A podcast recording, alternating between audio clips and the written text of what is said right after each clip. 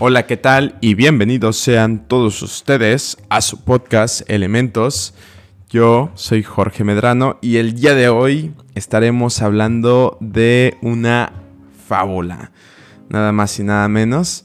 Eh, resulta que, bueno, como les comentaba, sigo haciendo eh, un curso acerca de cosas de mi trabajo, pero me encontré con un, una fábula que la verdad yo nunca había escuchado antes, pero que me encantó y que creo que incluso después de estarla analizando eh, todo el día, creo que llegué a una, una buena eh, reflexión, incluso llevarlo un poco más allá, ¿no? De lo que realmente eh, entendí en un inicio. Entonces, les cuento que esta fábula es de Esopo, el cual fue un filósofo, si no estoy seguro, me parece que fue un filósofo griego también. Y es corta la, fábula, pero bueno, se las voy a leer. Es, esta viene del inglés, entonces está, la traduje directamente en el traductor a español. Pero básicamente dice lo siguiente. Dice, un perro sacó a una liebre de su guarida, pero después de una larga carrera abandonó la persecución un rebaño de cabras, al verlo detenerse, se burló de él y dijo, El pequeño es el mejor corredor de los dos. El sabueso respondió, ¿No ves la diferencia entre nosotros? Yo solo estaba corriendo por una cena, pero él estaba corriendo por su vida. Muy, muy interesante. La verdad es que sí tiene bastante sentido. Y si bien es cierto que, la fábula se puede interpretar de, pues, de bastantes maneras, ahora yo lo, yo lo vi un poco relacionado acerca de cómo planteamos nuestros objetivos, ¿no? Y, si bien es cierto que propiamente no, no he hablado eh, en el podcast acerca de al menos lo que a mí me ha funcionado para cumplir mis objetivos, esto es una parte, esto nos ayuda a ver una parte bastante importante de ello.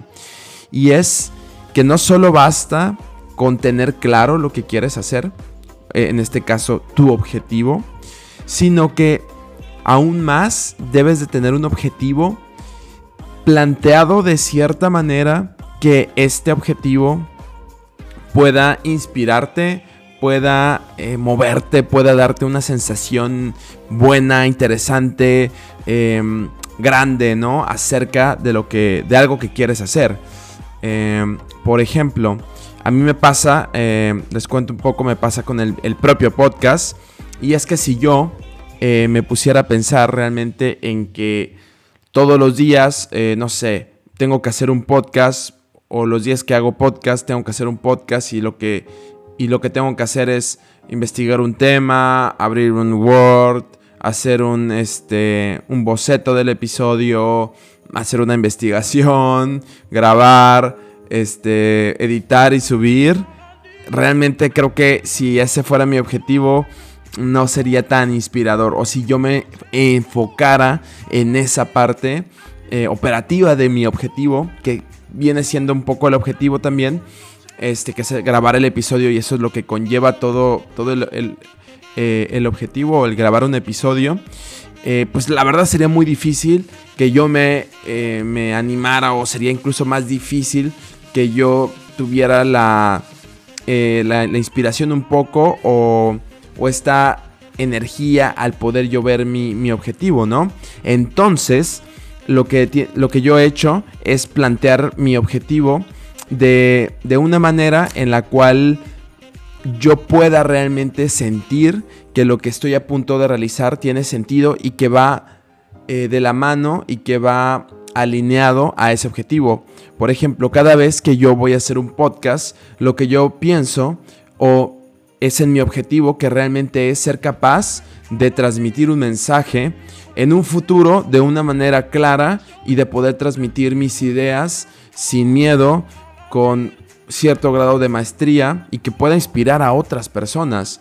Ese es mi objetivo. Este, bueno, parte de mi objetivo. Pero eso es lo que yo pienso cuando yo voy a grabar un podcast.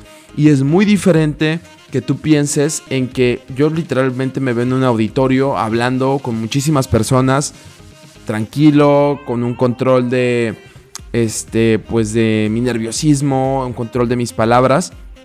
Es muy diferente que yo me imagine que ese es mi objetivo a que yo piense que mi objetivo sea, por ejemplo, este grabar un dos episodios a la semana o tres episodios a la semana o generar cierto tipo de likes o generar ciertas reproducciones, ¿no? Que ese es otro tema, aparte mm, todavía bastante interesante.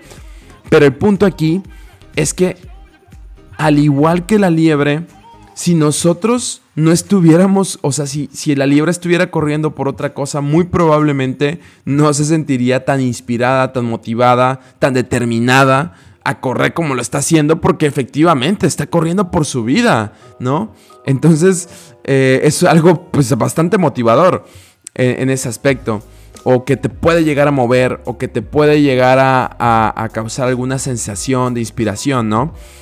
Y justamente yo creo que bajo esta fábula, que es bastante corta, este, nosotros podemos aplicar y aprender que entonces nosotros sí tenemos también que para nuestros objetivos o para las cosas que nos propongamos, eh, no solamente establecerlo, sino establecerlo de una manera en la que este nos pueda inspirar para que incluso cada vez que tú lo, leas, este objetivo pueda inspirarte o pueda generarte algo o pueda generarte alguna visualización que sea mucho más trascendental, mucho más grande de lo que de lo que es la parte operativa, ¿no? La parte del día a día.